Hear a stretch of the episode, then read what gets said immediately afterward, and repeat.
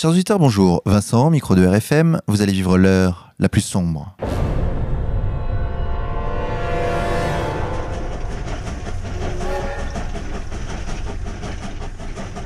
Chers auditeurs, pour cette 80e émission, nous avons le plaisir d'accueillir l'un des dessinateurs de la semaine, et non des moindres, Bluche. Bonjour à vous. Bonsoir.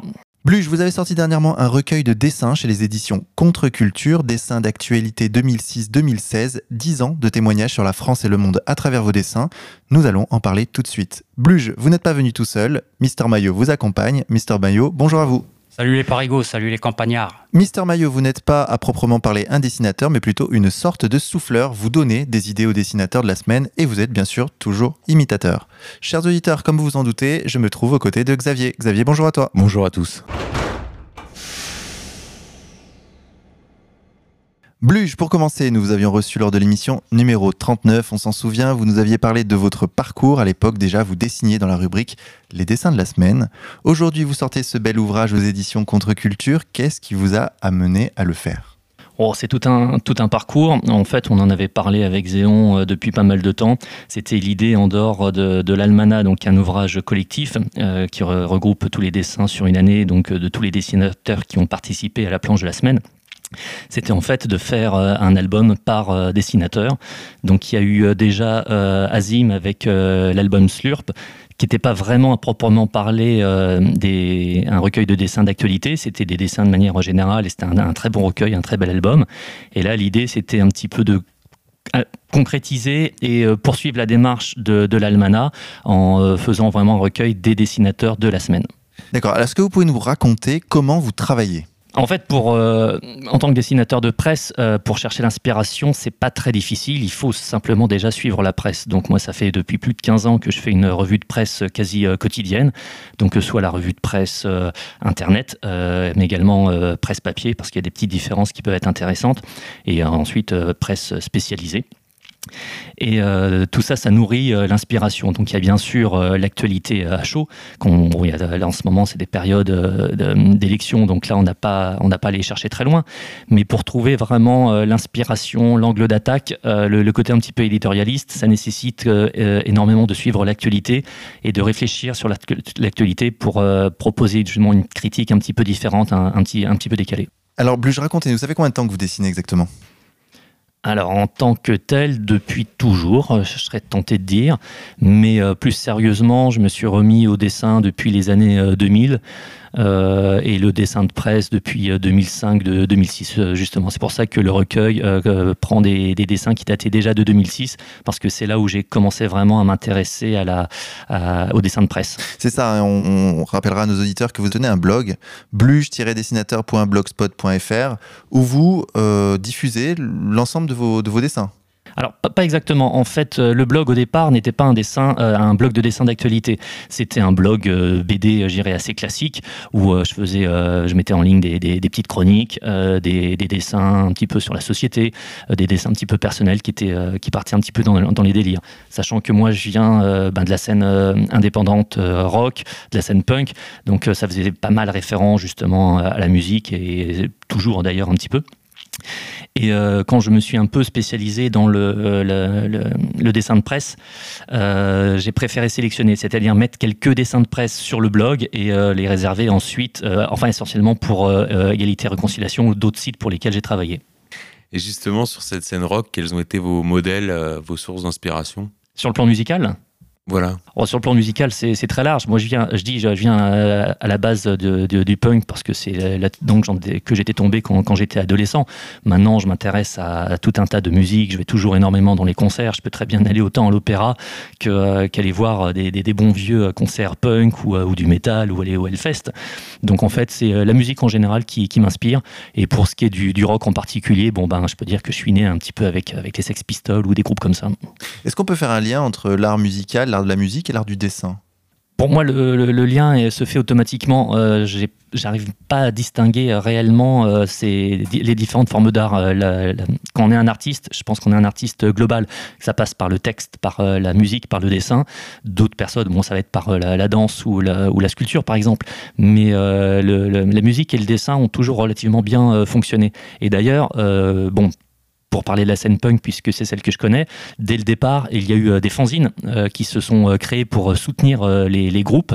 Et ces fanzines étaient dès le départ très illustrées par énormément de, BD. Et on a des BD qui sont entre guillemets typiquement punk. Euh, je pense notamment à la BD Rank Xerox qui était sortie dans les années 80, ou euh, même la revue euh, Metal Hurlant, qui n'était pas punk à proprement, parler, mais qui était très influencée par la scène metal, hard rock. Et les deux fonctionnent très très bien. Alors vous parliez tout à l'heure justement du fait que l'actualité était une source d'inspiration très facile en ce moment pour vous, puisque on a eu l'élection de Macron dernièrement. Alors justement, comment vous avez interprété cette élection et comment ça s'est traduit dans vos dessins? Alors l'élection en tant que telle, euh, bah, faut pas se mentir, ça nous a quand même surpris. C'est que euh, c'était tellement énorme, euh, l'escroquerie était tellement énorme que il a fallu vraiment, euh, bon, le premier tour pour s'apercevoir que, ça avait marché. Personnellement, j'y croyais pas. Et puis à un moment, on est bien obligé de, faire face à, la réalité. En même temps, c'est plein de c'est plein, c'est plein d'instructions. Ça veut dire que euh, plus le mensonge est gros et ça passe, ça on le connaissait, mais quand vous le voyez réalisé devant vous, bon bah vous êtes bien obligé euh, d'en tenir compte. En même temps, je, je, me permets de rappeler que dès 2014, vous avez réalisé un dessin qui est passé dans les dessins de la semaine où on voyait Macron euh, écrasant le code du travail et c'était écrit en sous-titre, enfin Macron avec une tête de vampire et en sous-titre c'était le putsch des banksters dès 2014. Tout à fait. Ben, Alors que Macron était plus ou moins inconnu à cette époque. Ça fait partie des personnages justement que euh, j'ai eu la chance de caricaturer très très tôt. Donc je sais que Macron, je suis un des, premiers. Je crois que le tout premier c'était Plantu à peu près à la même époque et moi j'ai enchaîné tout de suite. Euh, en fait, c'était effectivement un personnage qui était euh, complètement inconnu hein, à l'époque, mais euh, j'avais été attiré par ses déclarations en tant que ministre de l'économie, si j'ai pas de bêtises, où il avait annoncé dès le départ, euh, dès cette époque-là, qu'il voulait légiférer par ordonnance et notamment pour s'attaquer au code du travail. Après, on s'est aperçu effectivement que celle qui a fait le sale boulot, c'était euh, la pauvre El Khomri, qui, à mon avis, n'a pas du tout rédigé une ligne de, la loi qui porte son nom, mais l'idée était déjà là. Et là, actuellement, Macron a de nouveau annoncé pendant la, la, la, campagne électorale qu'il allait, qu'il prévoyait de, légiférer par ordonnance toujours sur ces mêmes sujets. Donc en gros, il avait annoncé la couleur, et dès le départ, ça m'avait semblé tellement énorme que je ne savais pas qu'il allait devenir président de la République, évidemment, et j'aurais pas misé un copec à l'époque. Mais ça révélait euh, des intentions euh, réelles pour savoir euh, où est-ce que l'oligarchie voulait nous emmener. Et alors dernièrement, cette élection de Macron qui a donné lieu à, plusieurs dessins de, votre part, et notamment concernant Brigitte Macron. Ah oui, oui bah, on est bien obligé. C'est une source inépuisable, intarissable. Ils l'ont un petit peu cherché. Hein. non, sans vouloir tirer sur les ambulances, c'est tellement énorme que... Euh, à la limite, il se Les corbillards, tu veux dire Oui, pour le coup, oui. Mais euh, il se mettrait pas en scène. Euh, je pense que j'aurais pas réagi euh, de cette façon-là. Mais euh, Brigitte Macron fait partie du storytelling de, de, de, de, son mari. Donc, c'est une actrice politique. ça nous a imposé comme telle, puisque l'image fait partie de, donc, du, de, la propagande. Et ben, non, on est bien obligé de la tacler là-dessus. Alors, tu, parles de storytelling. Est-ce que tu ne crois pas que ce storytelling peut être évolutif? C'est-à-dire que, par exemple, euh, Brigitte peut, divorcer, Emmanuel Macron se, se, remarier avec un homme de couleur, euh, un footballeur ou ce genre de choses. Est-ce que tu crois qu'on peut aller jusque-là? Eh ben, je serais tenté de dire qu'après l'élection de Macron, il n'y a plus rien qui peut me surprendre. Le changement de sexe. Euh. Ah oui, non, mais là, il n'y a, plus de limite. Là, c'est open bar. Allons-y gaiement. Il n'y a pas de. Si, si, ils peuvent toujours nous surprendre, malheureusement, mais maintenant, je pense qu'on peut se dire, c'est parti. Est-ce que tu n'as pas peur que l'actualité finisse par te devancer? et bien ces derniers temps, surtout sur, euh, avec le quinquennat de Hollande, euh, c'était exactement ça qui se passait. C'est que on avait beau des fois essayer de trouver avec nos amis dessinateurs euh, des idées, en fait on était dépassé par la réalité. J'ai une petite question à te poser justement à ce, à ce sujet-là. Mon cher Bluge, c'est comment toi, en tant que dessinateur, t'es pas le seul, mais ça s'applique aussi aux autres, comment tu peux réussir à caricaturer quelque chose qui est déjà caricatural? Eh ben c'est un peu le défi, ça fait partie du truc, c'est que euh, la réalité telle qu'on les montre est tellement grotesque que euh, effectivement il vaut mieux éviter de tomber dans la facilité de la montrer telle qu'elle est et d'essayer de rebondir, d'essayer d'aller un petit peu au-delà. De... Parce qu'en fait, le but aussi du dessin de presse, bon, il y en a plusieurs. L'idée, c'est déjà de rire et de se détendre. Ça, c'est une chose. Mais faire rire, c'est très, très difficile. Mais il y a surtout euh, une intention, c'est d'essayer de faire euh, réagir le lecteur, d'essayer de l'amener sur des pistes, euh, justement par un dessin, pas uniquement par un article, et d'essayer de l'amener à quelques réflexions. Alors parfois, ça peut être très provocateur, ça peut créer des réactions très passionnées, mais ne pas se contenter de décrire la réalité, même si des fois on est un petit peu tenté de se laisser aller à la facilité, surtout sous Hollande. Puis il faut que le dessin soit un peu intemporel, c'est-à-dire qu'il marque, euh, qu'il fixe euh, l'événement d'actualité que, que, tu croques euh, en quelque sorte pour l'histoire. Alors ça, c'est la défi. C'est la difficulté. En fait, en dessin de presse, il y a deux types de dessins de presse. Il y a le dessin qui va être vraiment très très lié à l'actualité et qui celui-là peut vieillir très très vite mais on est obligé d'y passer parce que euh, ben, euh, quand on est dessinateur de presse, on est bien obligé de réagir avec euh, ce qui se passe. Mais effectivement, le meilleur dessin de presse, c'est quand on arrive à partir d'une actualité à faire un dessin de presse intemporel qui pourra être vu plusieurs années plus tard et qui sera à la fois un témoignage de l'époque à laquelle où il a été fait, mais qui pourrait être compris par les, générations futures. Ça, c'est très ambitieux, mais il bah, faut avoir un peu d'ambition. Hein. Et alors, Blue, j'ai une question. Est-ce qu'il y a des dessins que tu t'interdis de publier Ah oui, bien sûr, ça c'est évident. Il y a des dessins qu'on ne peut pas publier déjà à cause de la loi.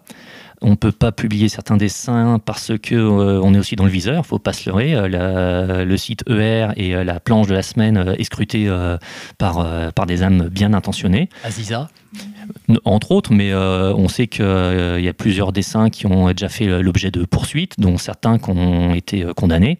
Donc on sait que la censure existe hein, de, fait. Et euh, après, sur un plan plus personnel, il y a des dessins, euh, par exemple, que j'ai fait à une époque que je referai plus parce que euh, peut-être qu'ils étaient entre guillemets un peu trop Charlie et que des dessins, bon, quand on est un petit peu jeune, on passe toujours un petit peu par là, des dessins un petit peu sexe, un petit peu, un petit peu scato. Maintenant, effectivement, une fois qu'on en a fait quelques-uns, on a envie de faire des choses un petit peu plus intelligentes qui peuvent être très provocatrices, qui peuvent aller très loin, mais pas tomber dans cette facilité Charlie. Et alors, donc ça c'était sur le fond, mais sur la forme, est-ce que ton style a évolué? Le style évolue forcément parce que euh, quand on travaille beaucoup euh, en tant qu'artiste, hein, et c'est la même chose pour la musique que, pour le dessin, euh, la pratique fait que votre style évolue. Alors, en théorie, en mieux, mais après, ça, c'est aux, autres de le dire. Mais on, gagne normalement en, en, efficacité. Et effectivement, il y a certains dessins par, lesquels on a commencé, on n'a plus envie de les refaire, on a envie d'aller plus loin, de dessiner euh, les, gens un petit peu autrement, et puis de s'attaquer aussi à d'autres thématiques, par exemple dessiner des paysages ou des choses comme ça. D'accord, explique-nous comment tu décrirais toi ton dessin? C'est très proche de l'école franco-belge parce que c'est vraiment de là que je viens. Euh, donc ça se ressent énormément. Euh, après, euh, franco-belge. Pour ceux qui ne connaîtraient pas, donc c'est une école qui. Alors ce qu'on appelle l'école franco-belge, pour résumer vraiment pour ceux qui connaissent pas, ça serait euh, la, grande époque qui a commencé dans les années 60-70. C'est Franquin, Hergé avec Tintin. en gros, c'est toute l'école Spirou, ce qu'on appelle les dessins avec les personnages avec les gros nez et euh, qui est euh, toute cette euh, toute cette école là a commencé c'était vraiment des dessins pour les enfants. Et ça bon ça a pas mal évolué en, c'est tout ce qui ressemble pas à du manga ou à du Marvel. Exactement. L'école manga bon bah ça les gens connaissent c'est, l'école japonaise.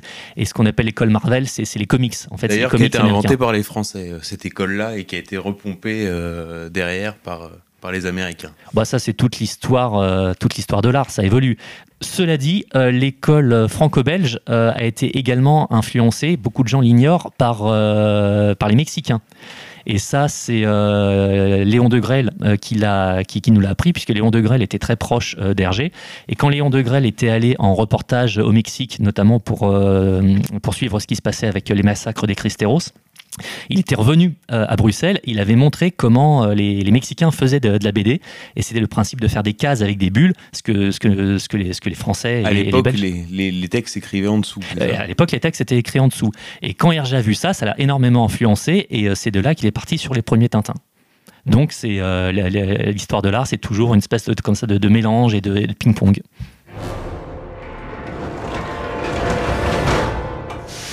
Alors, chers auditeurs, on a avec nous également Mister Mayo, qui parfois, je le sais, aide les dessinateurs de la semaine à trouver l'inspiration et à, dessiner d'ailleurs des choses que toi-même tu imagines. Alors, raconte-nous un peu cette interaction que tu as avec, euh, avec les dessinateurs de la semaine. alors notamment, puisque Bluge est là, je vais parler de mon interaction entre guillemets avec, euh, avec Bluge. La première fois que j'ai vu ses dessins, c'était sur le site qui tenait déjà à l'époque. Je, je, pense que c'est toujours le même. Et euh, ben, j'avais tout, de suite trouvé son style euh, très drôle, très rigolo et très pertinent à la fois. Et je me suis dit, oh putain, lui c'est un bon, allez hop, viens ici toi, viens, viens, viens, tout de suite. viens rejoindre l'équipe. Et euh, donc, euh, oui, ça, c'est, effectivement, ça s'est, fait comme ça. Ça a été l'un des premiers à qui j'ai envoyé mes idées. Euh, avant Sani, avant Alex aujourd'hui, avant Rameau et avant d'autres. Et bah, souvent, maintenant il a, moins le temps, mais avant il avait plus le temps et effectivement il y avait une collaboration plus importante. Mais il y a notamment ce, dessin qu'on avait fait où a, quand on avait appris qu'un extrémiste euh, israélien avait poignardé euh, euh, plusieurs homosexuels à Tel Aviv lors de la Gay Pride. Bon, ben, obligé, tu voyais le dessin du, du rabbin qui poignardait l'homosexuel en disant antisémite, tu vois, et l'homosexuel qui se défendait en disant homophobe. Bon, ça, c'était obligé, ça il l'avait fait, parce que l'idée de base était, était pas mal, tu vois. mais après, bon, bah, c'est vrai qu'il a, sachant qu'il a, il a été beaucoup, je trouve qu'il a été beaucoup plus productif à partir du Bataclan. Il avait euh, un petit peu arrêté, il avait un petit peu levé le pied, entre guillemets, euh, avant. Et il faut dire que depuis le 13 novembre 2015 et ce qui s'est passé, ça l'a, je, trouve que ça l'a beaucoup euh, relancé, inspiré dans le bon sens du terme. Notamment un dessin qu'il avait fait où on voyait la carte de Paris avec les cinq points rouges, là où ça avait pété, entre guillemets. Et tu avais un journaliste qui se grattait la tête je refais. Et il y avait un journaliste qui se grattait la tête en disant euh, ça va être dur de, leur faire gober l'histoire du, tueur isolé, mais on va peut-être essayer. donc ça, je l'avais trouvé extraordinaire. Et depuis, il nous gratifie à chaque fois d'une inspiration euh, euh, sans limite, hein, je dirais, toujours aussi drôle et pertinente, comme ce que j'avais trouvé la première fois que j'avais vu son site. Alors, Bleu, je vous confirmez, hein, vous avez une accélération de, votre productivité. C'est un terme qui est assez laid, mais euh, est-ce que, d'ailleurs, euh, ça représente quoi comme masse de travail de dessiner sur euh, les dessins d'actualité Concrètement, c'est combien de dessins par, par semaine? Est-ce que c'est variable? Et suivant quels critères? Alors, j'arrive à sortir deux dessins finalisés par semaine depuis à peu près deux ans. Euh, mais euh, ça, c'est vraiment les dessins finalisés. Euh, derrière, il y a tout un travail en amont de recherche. Et justement, c'est ça qui prend le plus de temps. Le fait de faire, une, de faire une revue de presse, donc de lire énormément, puisque c'est ça qui va nourrir, qui va inspirer l'idée du dessin. Après, il y a tous les croquis, tous les croquis préparatoires. disons que pour deux dessins sortis par, semaine, il y a une dizaine de croquis de, de si j'avais le temps que je pourrais que je pourrais finaliser. Mais il se trouve que je travaille par ailleurs, donc les, les dessins c'est en plus de l'activité salariée que je peux, que je peux avoir. D'accord, et les croquis, vous les faites n'importe où? Vous avez un lieu spécifique chez vous? Ou est-ce que dans le métro, vous pouvez euh, croquer quelque chose qui vous vient à l'esprit? Comment, comment, ça, comment ça fonctionne concrètement? Ah, Pour ce qui est du dessin, oui, les, croquis, ça, ça peut être fait euh, n'importe où, n'importe quelle condition. Et euh, je pense que n'importe quel artiste vous le dira. Vous pouvez vous lever à 2h du matin parce que vous avez une idée, vous prenez une nappe et vous dessinez pour, pour fixer l'idée. Après, après, vous, reprenez, vous reprenez ça. Après, pour ce qui est du processus de travail, c'est chacun à, sa méthode. Moi, je sais que j'ai une méthode assez euh, traditionnelle à la base, c'est-à-dire que je dessine vraiment euh, au crayon euh, sur papier, et ensuite je scanne et je fais tout ce qu'on appelle post-production, parce que aujourd'hui la technologie le permet et que c'est beaucoup plus pratique quand vous voulez mettre en couleur un dessin ou des choses comme ça. Par ordinateur, concrètement. Par ordinateur, tout à fait. Je sais qu'il y a des jeunes aujourd'hui qui dessinent directement sur la palette graphique parce qu'ils sont nés comme ça et que c'est leur, leur façon de travailler. Moi, j'ai une façon qui est beaucoup plus traditionnelle à la base, mais qui est aussi du coup beaucoup plus laborieuse. Donc les dessins, ça peut prendre, euh, ça peut prendre énormément de, temps pour peu qu'il y ait plusieurs personnages, des décors, parce que quand vous dessinez euh, une caricature, faut bien euh, avoir de la documentation sur la personne que vous allez dessiner, mais quand vous dessinez également des objets particuliers, précis, ou des paysages, on travaille sur documentation. Aujourd'hui, l'avantage qu'on a, c'est qu'on a Internet. Et c'est ce que je manque tout à l'heure quand je parlais des gens comme Hergé ou euh, Franquin. C'est des gens qui euh, accumulaient des tonnes de documents euh, papier, tous les magazines, toutes les revues qu'ils pouvaient trouver parce qu'ils avaient besoin de ça pour, pour dessiner et faire des BD réalistes. Aujourd'hui, on a l'avantage, c'est que quand vous avez envie de dessiner Macron, vous tapez Google et vous avez des photos sous tous les angles de Macron ou de Brigitte. D'accord. Et pourquoi ne vous lancez-vous pas dans, le, dans la BD en fait, déjà essentiellement pour une question de temps. C'est les, journées, donc 24 heures, et pour arriver à sortir deux à trois dessins euh, finalisés par semaine, c'est déjà très difficile faire de la BD, beaucoup de gens ne s'en rendent pas compte, mais une BD proprement dite, ça demande, c'est un, boulot à plein temps en fait. C'est énormément chronophage. Et d'ailleurs, tous les gens qui font de, la BD en tant que professionnels, ils y passent 10 heures par jour. C'est énormément de travail. Donc on, ne peut pas être salarié euh, à proprement parler euh, pour, pour faire ça, c'est très difficile. D'accord, donc là c'est une question d'argent. Concrètement, vous ne vivez pas de vos dessins Ah non, pas du tout. Ok, alors la question qui vient, c'est pourquoi, moi je vois sur Internet qu'il y a un système qui fonctionne bien, c'est euh, celui du financement participatif. Et euh, en l'occurrence, il y a pas mal de dessinateurs aujourd'hui qui se font financer leur BD par Quickstarter. Tout à fait, c'est euh, tout leur mérite. Et euh, en fonction du succès des personnes, effectivement, ça peut assez marcher. Moi, j'avoue que sur un plan, je dirais, purement commercial, je suis totalement nul. Et euh, c'est à cause de ça que euh, j'arrive pas euh, effectivement à me vendre. Et c'était d'ailleurs la même chose quand je faisais de la musique, j'arrive pas à me vendre non plus. Donc bon ben, je reste un petit peu avec un côté artisanal, mais le côté artisanal donne aussi de la liberté. C'est-à-dire que quand vous n'avez pas d'inspiration, vous ne vous sentez pas obligé de faire un dessin. donc c'est donnant-donnant. Ouais. Ils maillot? Ouais, mais sachant que c'est la qualité qui prime sur la quantité. Donc euh, le simple fait que tu arrives déjà à avoir... Euh, je veux dire, vaut mieux avoir deux, trois dessins super plutôt qu'une dizaine de trucs euh, sans queue ni tête qui n'aient aucun sens. donc moi, vu les contraintes imposées par ton quotidien, par ton, environnement professionnel, c'est déjà super de, de, produire déjà deux, trois dessins par semaine qui sont super pertinents et qui vont rester, qui vont rester valables très longtemps. Bon, bah, c'est surtout une, c'est surtout une motivation. C'est-à-dire que quand justement on ne, vit pas euh, de son art, là, l'occurrence, on fait ça vraiment parce qu'on est motivé, avec même un côté, euh, je pourrais même dire militant. Euh, mais il faut pas se leurrer. N'importe quel artiste, vous lui dites, tu vas pouvoir vivre de ton art et travailler sur ton art 10 heures par jour. Il y en a aucun qui va refuser. Hein.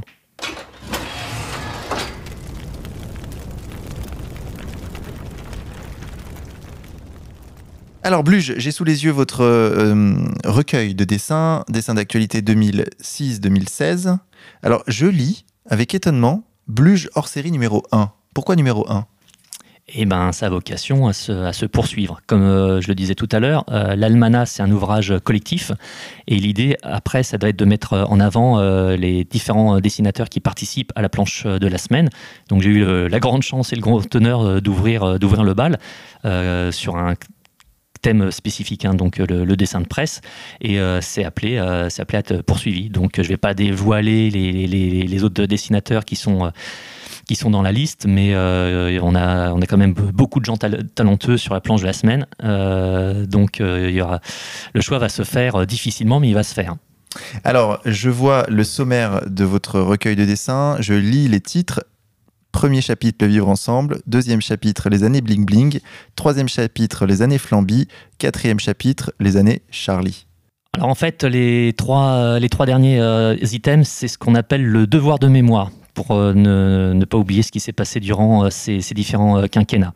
La première partie est plus généraliste, ça va parler de thèmes de, société, un petit peu intemporels, et les trois autres vont être plus spécifiques, donc ben, les, années, les années Sarkozy, les années François Hollande, là il y a beaucoup de choses à dire, et les années Charlie, bah, c'est une thématique qui s'est quand même imposée, on l'a vu ces dernières années, donc c'est toute la thématique du terrorisme et euh, savoir justement comment euh, réagir en tant que dessinateur de presse sur des activités, sur des actualités qui sont euh, ben, autre, particulièrement dramatiques. Alors Bleu, je vous parlais du terrorisme. Effectivement, là, je suis sur la page 74 de votre recueil de dessins et je vois la France, couleur sang, hein, sanguinolente, avec Manuel Valls, manifestement, hein, c'est bien lui, je le reconnais, avec des œillères et qui dit Le danger, c'est le Front National.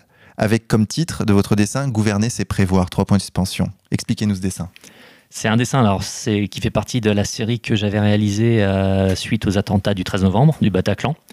Euh, comme disait Maillot, ça m'a énormément inspiré. Et euh, là, cet événement, en fait, a permis de, mettre en, lumière énormément de choses. Où là, on avait par exemple un Premier ministre qui avait passé son temps à faire la guerre à Dieudonné, qui, qui s'est toujours positionné en priorité, en majorité contre le Front National ou ce qu'ils appellent les extrémistes de droite ou je ne sais quel conspirationnisme, etc. Et on, a bien vu où, où est leur action, y compris d'ailleurs quand ils ont dissous des groupes d'extrême droite, enfin des groupuscules d'extrême droite dont personne n'avait jamais entendu parler. Ça, c'était leur action sécuritaire majoritaire. Et à côté de ça, ils ont laissé passer euh, tous les terroristes qu'on pouvait péter dans la plus parfaite euh, impunité. Donc, ça m'a permis de, réagir et de pointer justement par ce dessin euh, l'irresponsabilité des gens qui sont censés assurer notre sécurité. Alors on a, cet, on a cet autre dessin, Bleu, je me permets de le citer parce que quand même c'est un événement très douloureux pour les Français, voyez-vous, et vous avez osé, oser un dessin sur cet événement.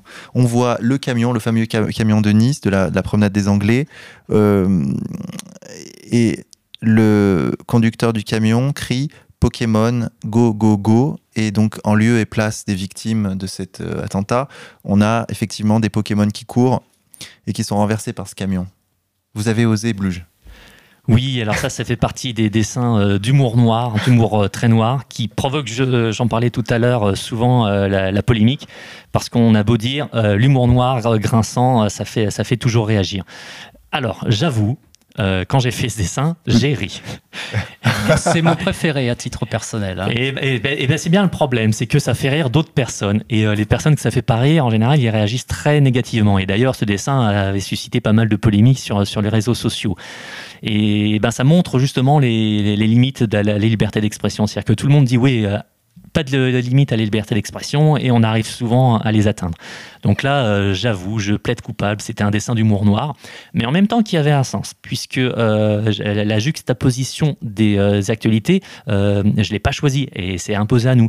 C'est-à-dire qu'au même moment où il y avait des, générations entières qui étaient complètement omnibilées par le, jeu Pokémon Go et de manière générale, qui ont, qui ont le nez rivé sur leur tablette, on a des événements en France qui se passent qui sont d'une gravité considérable, et on a à la fois euh, le drame d'un côté et en même temps euh, la frivolité. Et à un moment, on se dit, euh, ça ne peut pas continuer à fonctionner comme ça. Donc ce genre de dessin, c'est fait aussi pour faire réagir dans ce sens-là. Alors un autre dessin, je ne sais pas à quelle époque il a été dessiné, d'ailleurs c'est peut-être hein, quelque chose qui manque dans votre recueil de, de dessins, c'est la date de, la date du, du dessin Alors normalement, euh, les, les, dessins sont légendés la plupart du temps avec une petite euh, une date euh, qui, fait référence en fait à, l'actualité. Après, pour certains dessins qui sont entre guillemets intemporels, la, la, date ne figure pas toujours. D'accord. Alors là, je suis face à un dessin où on voit Fillon, hein, que vous donc nommez Fion F-I apostrophe O-N sur le, en titre, et qui se regarde dans une glace et qui voit un fion. Expliquez-moi justement cette. Euh, Alors ça, c'est typiquement un destin bête et méchant qui a voulu être bête et méchant. Quelle est la portée politique de ce dessin euh, euh, Aucune portée politique, c'était juste pour se marrer. Pour déconner. Par contre, euh, l'idée c'était de faire figurer dans le, dans, dans le recueil les deux, deux prétendants principaux à la succession de François Hollande. L'un était Fillon et l'autre était Macron. Par contre, à l'époque où le dessin était fait, on ne savait pas du tout que euh, Fillon allait être torpillé de la façon dont, il a été euh, torpillé. C'est exactement ce que j'allais vous dire. Finalement, il est un peu prémonitoire ce dessin. Ah bah il a eu dans le fion. voilà, il l'a eu dans le fion, vu, le sort qui lui a été réservé pour les présidentielles. Alors Blu, j'ai un autre dessin que je me permets de commenter avec vous. On a un homme habillé en noir avec un chapeau noir, une petite mallette sur laquelle il y a écrit SOS Licrif. Euh, il y a des billets qui sortent de cette mallette. Et ce personnage dit dans trois bulles xénophobie, incitation à la haine, attitude d'exclusion. Alors je voudrais juste faire réagir euh, notre camarade Mister Mayo sur ce dessin, puisque c'est lui qui me l'a montré tout à l'heure. Alors oui, parce que ce, ce dessin a une histoire. Euh, il part d'un fait divers absolument terrifiant. Euh, je pense que vous vous en rappelez, c'était euh, le viol et l'assassinat de la petite euh, Chloé dans le nord de la France par un Polonais en situation régulière. Et la mère de, la petite Chloé, qui s'appelle Isabelle, avait déclaré dans le Parisien, deux points, ouvrez les guillemets, donc alors, elle parlait de, ce Polonais donc, qui avait toutes les casseroles. Donc, violé, il l'a violé, il l'a tué. Et le mec était en situation irrégulière. Il avait déjà été chassé, puis il était revenu plusieurs fois. Enfin, bon, le, on commence à avoir l'habitude. Et donc la, mère de cette pauvre gamine avait dit dans le Parisien, deux points ouvrez les guillemets, je ne comprends pas pourquoi il était en France. Et lui, ce con, il nous fait ce dessin avec un mec, une espèce de, de mafieux qui vient pour récolter de l'argent et qui dit xénophobie. Incitation à la haine, attitude d'exclusion, tu vois, genre, je comprends pas pourquoi il était en France, mais pourquoi tout le monde a sa place en France? Qu'est-ce que c'est que ce, ce, discours raciste, tu vois? Alors que la, gamine, elle a été, enfin, euh, le, mec, il lui a fait ce que je vous ai dit, quoi. Donc euh, j'étais là devant ce. C'était pas Polanski le polonais? Euh, je, non, non, non, un. C'était c'était un Zbigniew, pas celui qui est mort récemment, mais il s'appelait Zbigniew aussi, tu vois. Donc voilà. Et J'étais là comme un con devant ce fait divers horrible à être mort de rire à cause de lui. Et qui nous avait fait cette espèce, de petit dessin avec, tu les yeux, c'était juste deux ronds, la bouche, c'est un trait, le, truc basique, avec les trois mots qui, qui tuent, quoi. donc, et avec la mallette, un petit peu comme ce que Conk faisait. Des fois, il faisait des dessins où il y avait marqué Fisc dessus ou euh, Union Européenne, ce genre de truc. Lui, il avait marqué donc Bluche sur la, valise de ce mec qui vient. Euh, euh, ramasser les, sous de la haine, tu vois, il avait marqué SOS Licrif. Donc vous avez reconnu, c'était le, mélange de la Lycra et du CRIF. Quoi. Et des SOS Racisme. Alors, je suis face à un dessin où on voit un homme avec une casquette, manifestement assez obèse, et qui est en train de manger un, hamburger. Hein. Il a une bouteille de, il a une canette de coca, un iPhone, il porte des tongs, il est en short. Et donc, le titre de ce dessin, c'est Le vivre ensemble ou l'obligation de supporter les autres, tous les autres. Alors oui, euh, quand on dessine euh, quand on fait du dessin de presse, on ne s'attaque pas uniquement aux personnalités euh, connues. L'idée, c'est aussi de croquer la société dans, laquelle on vit. Et quand je dessine un personnage comme ça, c'est simplement parce que je le vois dans la rue et que c'est agréable à dessiner parce que c'est drôle en, soi, c'est déjà caricatural et ça montre aussi un petit peu, on souligne un petit peu les travers de notre temps. Et juste pour rebondir sur ce que disait Maillot, un, petit clin d'œil, c'est que l'influence effectivement d'un caricaturiste comme Con que je leur revendique euh, totalement, même si c'est quelqu'un que j'ai découvert euh, très tardivement. Euh, c'est un des, plus grands caricaturistes qu'on ait, eu en France, qui a eu un parcours assez, assez impressionnant en passant du Monde jusqu'à Minute et, National Hebdo, je crois. Et ces dessins, certains d'ailleurs, sont toujours d'actualité et je m'en revendique totalement tout comme je me revendique de, l'influence qu'a pu avoir quelqu'un comme Cabu, qui autant je le, je le combattais euh, sur la fin euh, politiquement, mais en tant que dessinateur, c'était quand même un des, un des grands maîtres de la caricature. Avec des traits comme ça, très simples. Dans le cas de Kong comme dans le cas de Cabu. C'est ça, c'est euh, l'efficacité, euh, l'efficacité maximum. Euh, c'est pour moi des, un talent énorme. Et moi qui suis très très laborieux, c'est qui, qui suis tout l'inverse, j'essaie de m'inspirer de ce que faisaient ces gens-là pour arriver justement à avoir quelque chose d'efficace. D'accord, alors justement, Bluge, parlons un peu de l'actualité du dessin de caricature. Où en est ce milieu? Est-ce qu'il y a des, personnalités qui, malgré tout, arrivent à produire encore du, dessin euh, caricatural euh, drôle dans la presse, y compris euh, mainstream, ou pas? Alors, ou est-ce qu'on vraiment, on trouve les talents sont vraiment hors du système, tous? Alors aujourd'hui, il faut bien voir que Internet apporte une grosse fraîcheur. du côté des dessinateurs de presse, j'irais institutionnels, malheureusement, il n'y a plus grand-chose à, en tirer. Il n'y a qu'à voir les dernières euh, couvertures de Charlie Hebdo où euh, ils ont dessiné Macron. Fallait vraiment savoir que c'était Macron. C'est euh, impossible à reconnaître. le, niveau est très très très mauvais. le Canard enchaîné, j'avoue, ça fait un moment que je l'ai plus lu, mais les derniers dessinateurs étaient pas terribles. Par contre, sur Internet, on arrive à trouver des, des, des gars qui font vraiment des choses intéressantes. Et par contre, au niveau du, sens, c'est-à-dire que le dessin euh, d'actualité, il y a le dessin et il y a le, les idées que vous pouvez avoir euh, derrière. Là, par contre, faut pas se leurrer, c'est plus dans la dissidence que vous allez trouver des, choses un petit, peu, un petit peu marrantes. Il y a malgré tout un dessin qui, m'a paru drôle. Hein. C'est un dessin de Charlie Hebdo, dernièrement, une une, où on voyait Macron avec, euh, avec Brigitte Macron qui était enceinte. Et le titre du dessin, c'était Il va faire des miracles. Vous l'avez vu ce dessin? Oui, bien sûr, je l'ai vu. Bah, justement, moi je trouve que la caricature est pas ressemblante, en tout cas pour ah, Macron. Au niveau du dessin ah. Oui, au niveau du dessin. D'accord. Après, euh, au niveau du sens, oh, c'est sympa, c'est une petite, une, petite crotte de, une petite crotte de nez. Alors, cela dit, c'est vrai que euh, Charlie Hebdo arrive à faire euh, parfois encore polémique régulièrement, alors que ce soit sur des dessins un petit peu justement d'humour noir, comme on disait tout à l'heure, ou en, en s'attaquant à un sujet qui maintenant visiblement est très tabou, c'est l'âge de la première dame de France, enfin la, la différence d'âge entre elle et, et, et, Monsieur Macron. 23 ans, on le rappelle. Et encore, ça, les, les, les gens savent pas trop non plus ce qu'il y a derrière. D'ailleurs, je, les invite à se renseigner sur de la façon dont s'est nouée euh, cette idylle, euh, savoir à quel âge exactement ils sont, euh, ils sont, sont, connus. Macron avait 15 ans. Voilà, donc il était dans la même classe que la fille de, de, de Brigitte. Bon, Je dis ça, je dis rien. Et il euh, faut savoir aussi que le, le mari, euh, puisqu'il y a un mari euh, cocu dans l'histoire, lui a, eu sa vie complètement bousillée. Alors ça, c'est quelque chose qui est passé complètement par pertes et profits. Mais quand vous voyez tous les journaux qui nous vendent une magnifique idylle, une, superbe histoire, qui est d'ailleurs superbe que pour eux, faut voir aussi derrière qu'il y a eu du dégât. Mais ça, évidemment, personne ne va en parler. Donc j'invite les internautes à aller se renseigner sur le sujet. Ah voilà, moi j'ai un dessin exceptionnel. Alors là, vous dessinez Angela Merkel devant une euh, un poste frontière qui ressemble euh, étrangement à l'entrée du camp d'Auschwitz où il y a marqué Refugees Welcome. Et là, vous surtitrez L'Allemagne loge des clandestins à Dachau et Angela Merkel qui dit Rassurez-vous, on a fermé les douches. Oh, bah expliquez-nous. Beaucoup de choses dans ce dessin. Euh, bon, bah, ça fait partie des petits dessins euh, bêtes et méchants. Euh, un petit peu d'humour noir en même temps. Un petit point Godwin en passant. Bon, bah, ça, ça fait. Mais au-delà de ça, c'est une composition. Mais au-delà de, ça, ça c'est un dessin qui réagissait sur une réelle actualité. C'est-à-dire que l'Allemagne, donc, qui a reçu, je crois, un million de, clandestins en, une année, pour faire face aux, pénuries de logements, aurait logé des clandestin dans une enceinte de, de, Dachau. Ce qui a fait évidemment réagir parce que la symbolique est, très forte.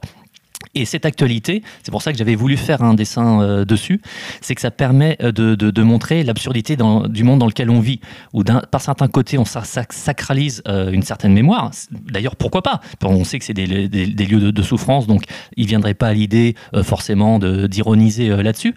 Mais notre système est dans une telle contradiction que c'est eux-mêmes qui, font, qui vont en fait euh, profaner leur propre euh, lieu de, mémoire. Ils n'arrivent pas à se sortir de, euh, de, de ces contradictions.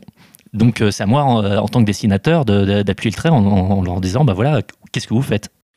Et alors moi j'ai une question pour Bluge. Est-ce que vous pensez qu'on peut faire prendre conscience aux gens de la réalité politique à travers le dessin? En tout cas, c'est l'ambition qu'on a. Euh, au-delà de l'ambition de faire rire et de se détendre, effectivement, c'est toujours l'ambition de faire réfléchir euh, les gens et euh, de les amener à, une certaine réflexion. Alors c'est très ambitieux, mais c'est un peu le but de l'art en général, c'est d'essayer de, toucher les gens autrement que par des discours, des, des, choses convenues. Donc quand on y arrive, tant mieux. Et c'est aussi pour ça qu'on continue, c'est qu'on apporte un point de vue justement un petit peu différent. donc le but, c'est de faire réagir au final. On sait par exemple que euh, pas uniquement le, dessin, mais euh, des campagnes de, dérision ont quand même euh, changé l'opinion publique sur certains personnages. On se souvient par exemple que Chirac avait été rendu très sympathique par les guignols. Donc même si les gens savaient que c'était un super menteur et un super voleur, ils avaient une idée de lui qui était quand même une, une certaine bonhomie. Et ça, on sait que les, guignols de l'info avaient eu une énorme influence là-dessus. De même, dans les années 70, euh, euh, Giscard s'en était plein. Il disait qu'il avait été victime des forces de, la dérision. Et en soi, c'était pas faux. Et ces mêmes forces de la dérision qu'ont souvent, d'ailleurs, euh, épargné la gauche, comme par hasard. Oui, c'est ça qui est complètement euh, nouveau. avec les supports internet. C'est-à-dire qu'avant, un caricaturiste était obligé d'être de gauche, un humoriste était forcément de gauche. On voit qu'aujourd'hui, tous ces, tous ces impératifs ont complètement explosé. Ah bah ça c'est grâce à la magie d'internet. Ça on, le dira on le dira jamais assez. Donc on s'est un petit peu engouffré euh, dans la brèche. Et euh, justement ça permet à des gens qui ne seraient euh, qui n'auraient pas eu d'existence réelle qui n'auraient pas eu accès aux médias justement à, donner un son de cloche différent.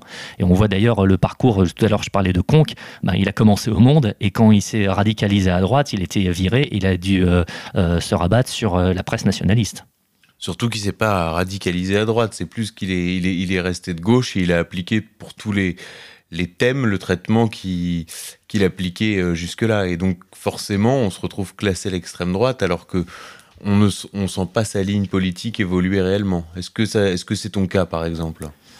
Ah, bah, bien sûr. De toute façon, euh, les, lignes politiques droite-gauche, bon, déjà pour moi, ne, veulent plus rien dire. Et on l'a bien vu aujourd'hui, euh, les, médiations sont encore de, sont de plus en plus courtes. C'est-à-dire qu'aujourd'hui, si vous n'êtes pas sur une ligne euh, sociétale d'extrême gauche, de toute façon, vous êtes à droite. Être à droite, c'est extrême droite. Et extrême, extrême droite, c'est vouloir exterminer la terre entière. Donc aujourd'hui, tous ces mots-là n'ont plus de sens. Et je préfère effectivement parler plus de valeur, savoir à quelle valeur on s'attache la valeur travail qui n'est ni de droite ni de gauche est une valeur fondamentale qui aujourd'hui est complètement escamotée. Et euh, moi, je préfère m'en tenir à ça. Et c'est vrai que c'est paradoxal quand on voit des, des émissions de télé, par exemple, qui diffusent des dessins de presse euh, le samedi soir, euh, par exemple, et qu'on voit des dessins de presse défiler, bon, qu'on a vu vaguement dans Charlie Hebdo, dans Luma ou dans, le Canard enchaîné, alors que toute la semaine, on a tous été sur nos fils euh, Facebook, Twitter et ainsi de suite, et on a vu des tas d'autres dessins défiler, on a vraiment l'impression d'un média qui est complètement ringardisé. Oh bah, au niveau de la télé, ça c'est clair, ça n'a plus de sens, c'est un petit bocal. Mais Attention, euh, l'élection de Macron montre que euh, même si ce média est ringardisé, il a encore une énorme influence parce que euh, l'élection de Macron, c'est quand même la télévision et la presse subventionnée. Mister Maillot Ouais, l'élection de Macron, en fait, c'est. Il faut, faut quand même prendre conscience d'une chose c'est que la France, avant d'être un pays qui, j'ai envie de dire, se sionise en haut et s'arabo-africanise en bas, c'est un pays qui vieillit. Et les enfants de l'après-guerre sont devenus des retraités. On est passé du baby-boom au, papy-boom. Donc, ces gens-là ont été élevés par des gens, nos grands-parents, qui ont connu la guerre, et qui sont donc, euh, par nature, hostiles au nazisme et au fascisme, puisqu'ils l'ont vécu. Tu vois, c'est des gens qui ont maigri pendant la guerre, etc. La révolution dont on parle pour euh, les, les enfants de l'après-guerre, c'est mai 68, mais c'est aussi l'apparition de la télévision. C'est des gens, ils avaient 10-15 ans quand la télévision est apparue. Donc pour eux, c'est un repère existentiel. C'est euh, l'équivalent. Nous, notre choc, euh, notre révolution, entre guillemets, culturelle, c'est Internet. Bon, bah eux, c'était la télé. Et donc forcément, vous additionnez les deux vecteurs. Si la télé dit un télé nazi, un téléfasciste, bon bah hop, il gobe. Hein. Donc euh, c'est aussi simple que ça. Et comme il s'agit de l'électorat qui vote le plus, en masse, hein, avec euh, bien sûr cette mythologie derrière, ah on s'est battu pour le droit de vote, euh, etc. Et ben, le résultat, on l'a vu le 7 mai dernier, quoi. Macron président. Tout, tout est logique. Donc on précisera à nos auditeurs que vous êtes imitateur, enfin que vous savez faire plusieurs voix. Et donc, Mister Maillot, est-ce que vous avez des voix? Là, euh, par exemple, Macron, est-ce que vous savez faire Macron euh, je me suis intéressé un petit peu à, Jean Lassalle récemment parce qu'il nous a gratifié de quelques sorties, hein. notamment quand il était dans son village et qu'il disait J'ai besoin de vous, j'ai besoin de vous. Ah, de toute façon, les autres, ah, ils vont tous vous baiser. Donc, il était là devant, à parader devant les autres et tout ça. Puis euh, quand on lui a demandé, il était à un salon de, je ne sais quoi, je ne sais quoi, la journaliste elle lui demande c'est quoi votre cochon préféré? L'autre répond Mon cochon préféré, euh, c'est une petite cochonne. Euh, c'est mon épouse. ah, J'avais adoré. Non, mais franchement, ce mec-là, il a un côté sympa parce que. Il va nous avec, ses, avec ces petites, euh, ces petites sorties-là, bah, il a fait 1% et d'autres ont fait 0,9. Donc, des fois, tu te dis, oui, à quoi ça sert de. Les gens ont envie de, de, gens, de voir des gens sympas, quoi, qui, leur, qui leur ressemblent ou qui leur oui, qui sont proches d'eux, tout simplement. Mais il faut pas oublier que ce, mec-là est loin d'être con. Hein. Il a quand même été le plus jeune maire de France euh, de son village. À l'époque, il avait 21 ans. Donc, il faut, faut, quand même pas être euh, un imbécile. Hein. donc, euh. Et les gens de son village, probablement, arrivent à le comprendre. Oui, et puis ils ont tous voté pour lui, surtout. Donc, Alors, monsieur Macron, c'est quoi votre projet? Mais je suis désolé, on se fout du projet. Ce qui compte, c'est de détruire la France Vive la République Vive l'anti-France J'aime bien le... qui zozote. Ouais, ou alors, alors, je pourrais lui faire dire Bonsoir Paris, bonsoir Brigitte. Tu sais faire Brigitte? Tu sais faire qui? Non, non, non. Quand il dit au début, c'est vrai. J'ai jamais entendu parler Brigitte. Non, non, mais on s'en fout. Si, dans, dans le excellent documentaire de TF1 d'ailleurs qui est passé un jour après l'élection de Macron, mhm. on la voit en train de dire euh, Ah non, non, je t'ai déjà dit, hein, tu vas pas manger des, des cochonneries. Hein. Parce qu'il veut manger un, un Mars, tu sais. D'ailleurs, à ce propos, vous faites un dessin absolument extraordinaire. attends, attends, attends, mais, tu peux pas enchaîner comme ça. Ah, si, mais là, on parlait, c'est très bien, c'est ce qu'on disait là. À, ce propos, ouais, ouais, tu remets. À ce propos, vous faites un dessin assez extraordinaire. On voit euh, Joe Star avec euh, écrit Nick ta mère, et puis on voit Emmanuel et Brigitte Macron, et puis là, Joe Star se reprend et dit Oh, pardon. Je trouvais ça excellent. Il m'est venu comme ça. Encore une fois, c'est les actualités qui se télescopent, euh, la reformation d'NTM et puis euh, l'élection de Macron et sa femme. En fait, tu mets les deux événements ensemble qui se télescopent entre guillemets et qui arrivent à ce résultat-là. Quoi, qui Fallait y penser, hein, fallait y penser. Ah, qu'on a l'esprit tordu. Alors, Mister Maillot, on sait également que vous êtes à la manœuvre concernant un autre projet euh, cher à Contre-Culture qui est l'Almanach pour tous. Alors quand va sortir ce fameux almanach pour tous 2017 que tout le monde attend? 2016, pardon. Fin juin, début juillet pour euh, le premier. Et alors bon, en exclu, on va sortir celui de 2017, donc de l'année en cours, pour Noël. Donc euh, on va on va accélérer le mouvement. D'accord, vous allez pour- arriver à tenir les délais? Oui, oui, oui, je pense que cette fois, on va, on va y arriver, mais de toute façon, il n'y a pas de...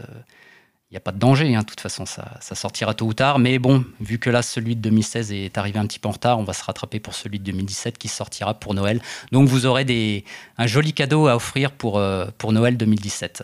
L'Almana pour tous, donc qui sera le. Alors ce sera pas le quatrième, ce sera du coup. Alors, ce sera le cinquième, voilà. Donc 2017. deux jolis cadeaux. Le 2016 et le 2017 qui sortiront Ouais. cette année. Ouais, ouais. Et alors cet almanach pour tous 2016, le premier là qui va sortir, qu'est-ce qui nous réserve comme surprise? Euh, une couverture euh, assez, euh, assez parlante. J'en dirai pas plus, je laisse le, suspense. Mais sinon, bah, ce sera du classique. Il y aura. Non, je refais. Mais sinon, oui, bah, disons qu'il y aura, quel- y aura du classique et aussi des surprises. Peut-être quelques inédits, euh, allez savoir. Donc, je n'en dis pas plus. J'imagine que Blouche, vos dessins apparaissent également dans l'almanach pour tous 2016. Ah, ils ont euh, l'honneur d'y figurer, effectivement. Et au milieu, bah, d'autres grosses, pointures, hein, que ce soit euh, Adolphe, Teddy Joe, euh, Sani. Et ce, qui est, ce qui est vraiment bien dans l'édition papier de l'Almanach, c'est que vous avez à la fois des dessins qui, dans tous les sens, enfin, qui explorent plusieurs thématiques. Des dessins qui sont juste drôles au premier degré, des dessins qui sont plus politiques, et aussi parfois des dessins qui sont juste dans l'esthétique pure, sens, bien sûr, mais qui priment sur euh, l'esthétique parce qu'on a des très très bons dessinateurs. Alors, euh, Bluche, votre recueil de dessins hein, qu'on peut donc euh, qu'on qu'on peut donc acheter sur euh, contreculture.com au prix de 19 euros. Il est 19 euros pour. euh, je vois que c'est un, c'est un album assez volumineux puisqu'il fait euh, plus de 60 pages, hein, Donc, 80 pages. 80 pages. 80 pages, oui. D'accord. Et donc il se conclut par ce dessin qui est une télévision éteinte par quelqu'un qui tient une télécommande et vous écrivez en sous-titre. Dans la réalité, en revanche, c'est très simple. Un seul geste suffit. Ah, ça, ça permettait de, de- de conclure le- l'album. En fait, c'est la dernière case d'une série, euh, d'une petite série d'inédits, donc que j'ai réservé pour euh, ceux qui achèteront l'album. Et euh, ça résume assez bien ce que je, ce que je pense. Et d'ailleurs, je, que je suis, on est beaucoup à penser ça. C'est que si les gens veulent commencer à se libérer, qu'ils commencent par éteindre la télé. D'accord. Et Bluche, par ailleurs, est-ce que vous avez des projets en cours autres que, le, que le- les dessins de la semaine et que l'almanach pour tous 2016 Dans l'immédiat, non. Euh, l'i- L'idée, c'est de poursuivre justement euh, ce travail euh, parce que ça, fait, ça fait maintenant plusieurs années qu'effectivement on est dans le dessin de presse et que l'essentiel, c'est de durer. C'est de ne pas laisser, la place à la, à la presse uniquement subventionnée. Donc, nous, notre travail, ça va être de, de continuer ce qu'on fait et de le faire de, du mieux en mieux. Donc, euh, ça demande énormément de temps déjà. Donc, euh, on continue. Ok, bien on suivra ça avec intérêt sur euh, Égalité et Réconciliation. Chaque semaine, les dessins de la semaine, un des dessins qui nous sont sélectionnés par Zéon et également aidés en cela par Mister Maillot, disons-le. Et on suivra votre actualité sur contreculture.com puisque donc maintenant votre recueil de dessins est disponible et bientôt l'almanach pour tous 2016 et en décembre 2017. On le rappelle à nos auditeurs. Chers auditeurs, c'est la fin de cette émission. Xavier, on se retrouve la semaine prochaine pour, pour une nouvelle émission. Tout à fait. Chers auditeurs, nous allons nous quitter en musique sur les notes de Fireball FC. Leur album French Melancholy est disponible sur le site contreculture.com. Nous allons écouter Echoes. Bonne écoute à tous et à la semaine prochaine.